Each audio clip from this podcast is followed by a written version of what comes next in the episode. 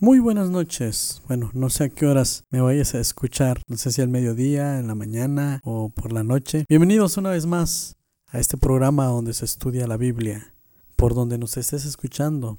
Si por Spotify o iTunes o en alguna otra plataforma. Te saluda el pastor Moisés Rodríguez. Y hoy les traigo un tema muy importante para la fe cristiana. No le cierres. Quédate con nosotros y aprenderás mucho. Comenzamos.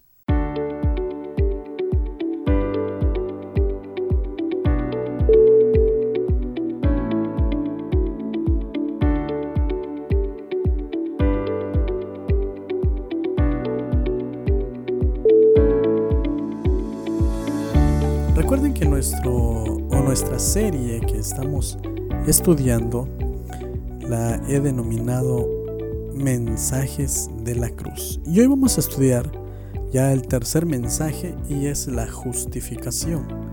La justificación. Y la justificación es una de las grandes doctrinas de la cruz. La justificación a lo largo de los años ha sido un campo de batalla Justificación por fe en Cristo. Justificación por fe en Cristo. Por defender la justificación muchos han tenido que perder, la vida. Muchos han sido apedreados, quemados vivos. Han sido apaleados. Hace 500 años Martín Lutero, por defender la justificación por la fe, inició lo que conocemos o lo que se conoce hasta hoy como la Reforma Protestante, hace más ya de 500 años. Ahora, ¿qué es la justificación? ¿Qué es la justificación? Justificación es la respuesta de Dios a la fe genuina de la persona,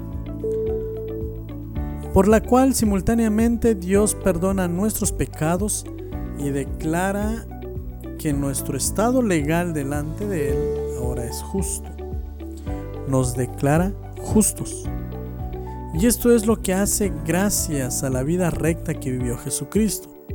No se trata de nada que tú y yo podamos hacer. Se trata de la vida perfecta que Cristo vivió en esta tierra. Ahora en Gálatas capítulo 2 versículo 16 nos dice lo siguiente. Sin embargo, al reconocer que nadie es justificado por las obras que demanda la ley, sino por la fe en Jesucristo, también nosotros hemos puesto nuestra fe en Cristo Jesús para ser justificados por la fe y no por las obras de la ley, porque por estas nadie será justificado. ¿Qué nos quiere decir esto? Que si la justificación es por fe en Cristo, eso quiere decir que cada vez que tú y yo predicamos la justificación, en la iglesia o si puedes predicarla en la calle, vamos a estar entrando en una batalla literalmente. Vamos a estar enfrentando un esquema mental que ha perdurado por siglos en la mente de las personas y que la gente piensa o cree que puede ganarse el cielo por sus propias buenas obras o porque se consideran buenos. Literalmente te vas a estar enfrentando a millones y millones de personas que tienen un esquema mental, que piensan que por sus obras o su religión es lo suficientemente bueno y lo suficientemente aceptable delante de Dios para ser justo. La gente, por lo general, la gente piensa que la justicia de Dios es como una balanza, donde en un lado están las cosas malas que has hecho y por el otro lado las cosas buenas. Pero mientras estás realizando las cosas malas, esa parte de donde se encuentran o del lado en el que se encuentran las cosas malas empieza a, caer, empieza a descender de un lado. Pero de repente empiezas a hacer cosas buenas. No sé, eh, aceptas una religión, dar dinero a los pobres o rezar todos los días. Ah, ¿Qué más podría decir? Eh, dejar de mentir.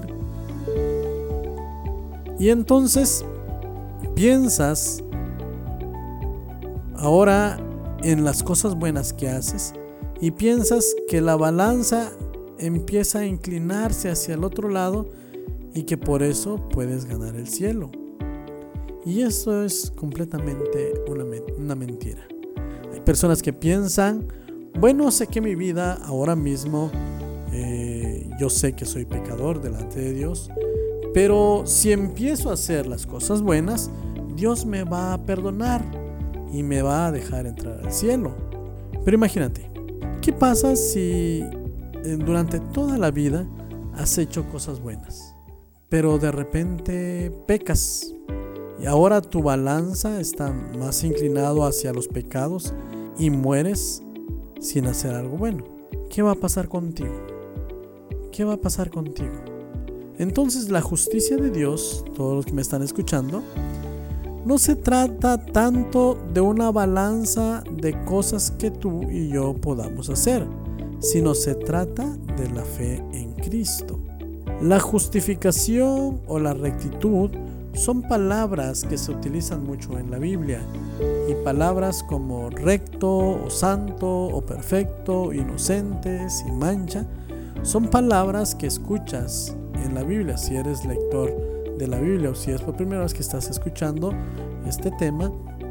En la Biblia se mencionan estas palabras, palabras que sacuden nuestro corazón y rompen la estructura que nosotros tenemos.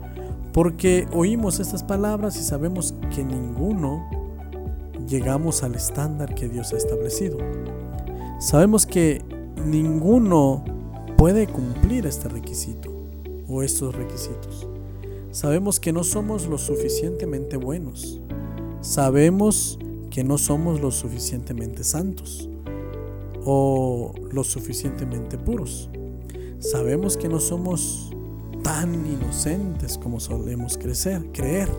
Y no podemos llegar al estándar que Dios ha establecido.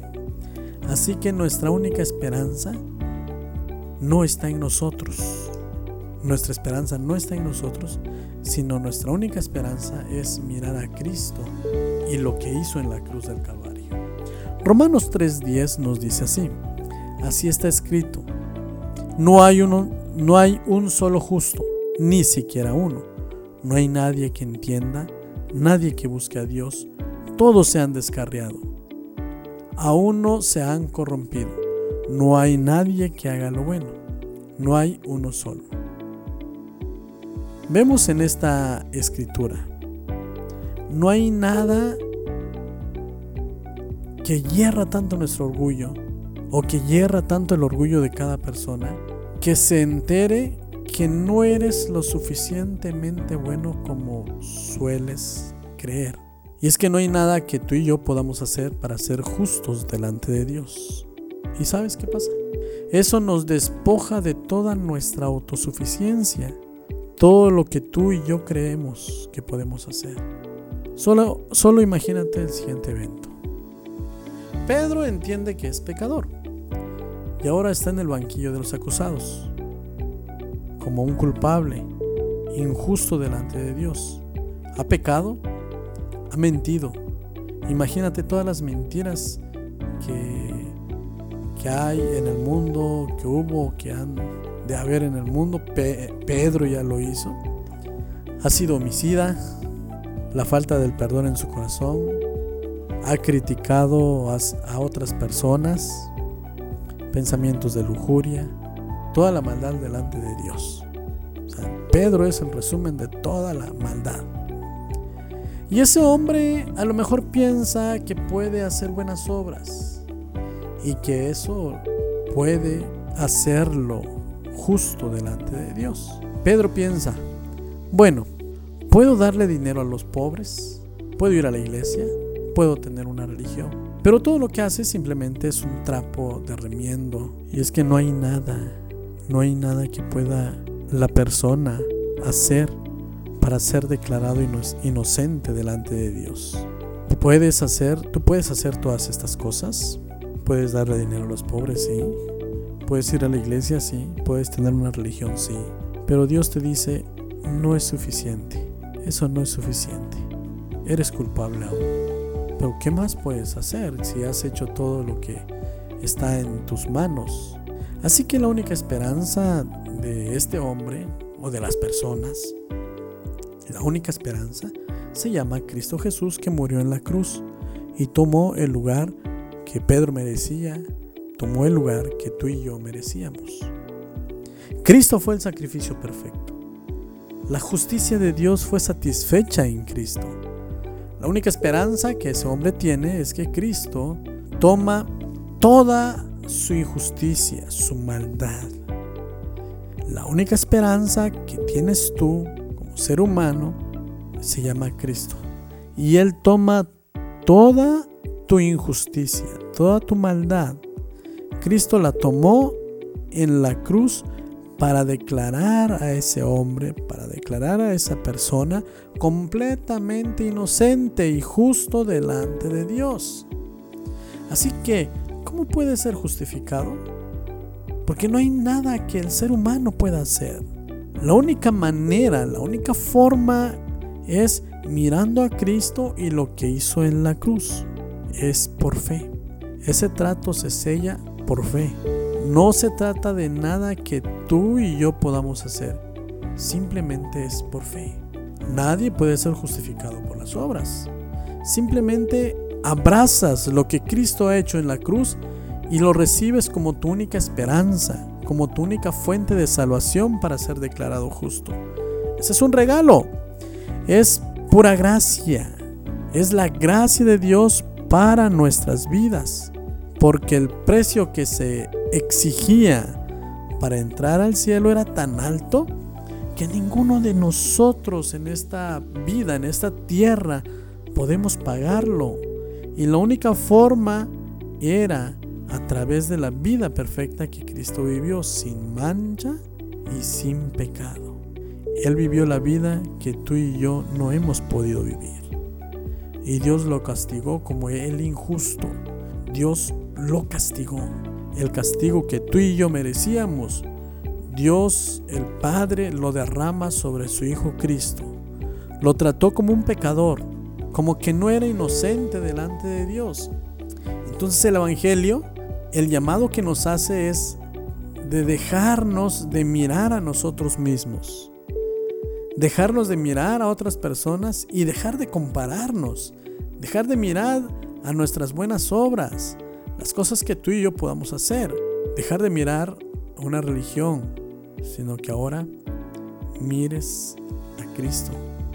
El Evangelio nos llama a poner nuestros ojos en Él y tienes que darte cuenta que sin Él tú no eres nada. Nadie es nada. Sin Él estamos completamente perdidos y sin esperanza. Termino con este versículo.